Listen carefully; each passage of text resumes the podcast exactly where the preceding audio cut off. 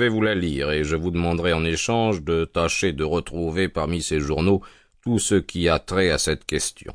Voici ce qu'il me dit. Cher monsieur Sherlock Holmes. Lord Backwater m'assure que je puis avoir une égale confiance en votre jugement et en votre discrétion. J'ai donc pris la décision de vous rendre visite afin de vous demander votre avis touchant le très pénible événement qui s'est produit lors de la célébration de mon mariage.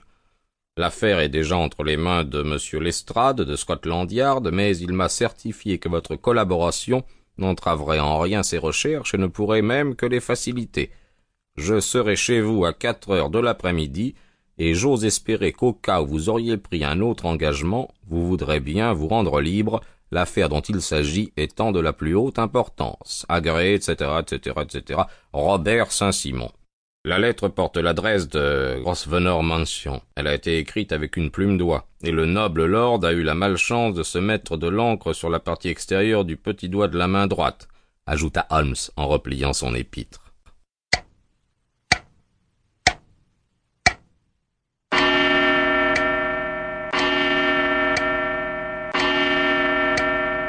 Il dit quatre heures. Il en est trois maintenant. Il sera donc ici dans une heure. Alors faisons vite. Vous allez avoir tout juste le temps de me fournir un aperçu de la situation. Passez en revue les journaux que vous avez là et classez dans l'ordre tous les articles que vous retrouverez. Moi, pendant ce temps-là, je vais voir un peu qui est notre client. Il s'empara d'un volume rouge, rangé avec d'autres annuaires à côté de la cheminée.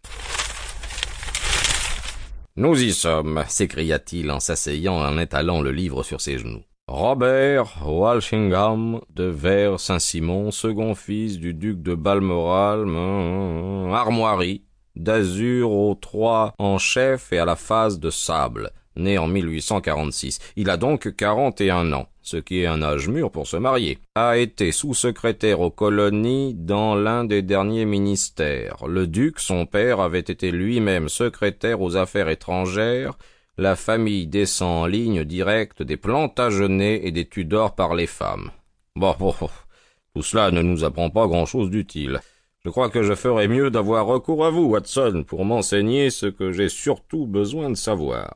J'ai d'autant moins de mal à retrouver ce que je cherche, répondis-je, que cette histoire est toute récente, et m'a beaucoup frappé. Si je ne vous en ai pas parlé, c'est uniquement parce que je vous savais occupé d'une autre affaire, et comme vous n'aimez pas qu'on vous dérange à ce moment-là, oh, oh, oh vous voulez parler du petit problème de la voiture de déménagement de Grosvenor Square, mais il est complètement éclairci maintenant. Du reste, il était facile de tout deviner dès le début. Eh, voyons, passez-moi ces journaux. Voici le premier entrefilet que j'ai retrouvé à ce sujet. Il apparut, comme vous le voyez, dans la colonne des mondanités du Morning Post et remonte à plusieurs semaines.